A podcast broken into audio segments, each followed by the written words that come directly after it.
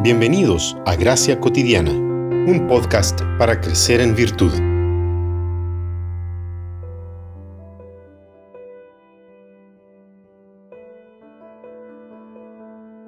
Tú has cambiado mi lamento en danza, has desatado mi ropa de luto y me has ceñido de alegría, para que mi alma te cante alabanzas y no esté callada.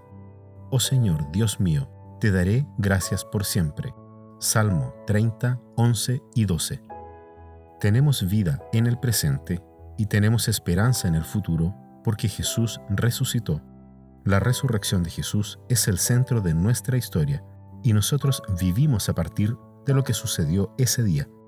¿Y qué es lo que sucedió? A partir de ese día, Dios está redimiendo todas las cosas, incluyendo a cada uno de nosotros. Mientras la mayoría de nosotros somos secuestrados en medio de una pandemia mundial al ritmo de un tema de destrucción, como la gran canción que describe Tolkien en el Silmarillion, el mensaje de Jesús continúa tocando una música de redención para recordarnos que estamos en una nueva era y la nueva creación ya comenzó, invitándonos a danzar. A pesar que el mal quiera usar esta circunstancia para quebrar la armonía de la música, incluyendo tonos sombríos, Sabemos que el gran yo soy conduce soberanamente todas las cosas para cumplir su propósito eterno y cooperar para el bien de sus hijos, haciendo que la música se escuche aún más hermosa.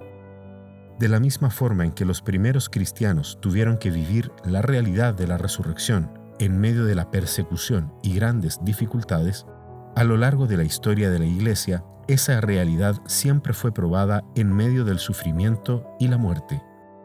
Así ocurre con nosotros, mientras vivimos en el ya, pero todavía no. A final de cuentas, no podemos olvidar el hecho de que Cristo nos anticipó que en este mundo tendríamos aflicciones. Sin embargo, nos invitó a confiar en Él porque Él venció.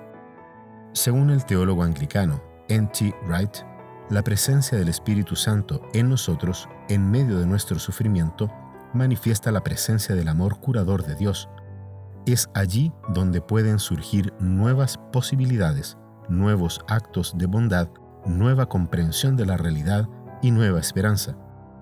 Este es nuestro desafío, vivir el momento presente desde la perspectiva de la resurrección y dejar al Señor transformar nuestro lamento en danza.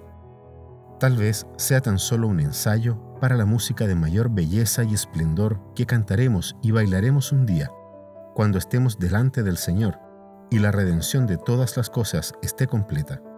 Hasta ese momento, quien tenga oídos para oír, que se levante y baile.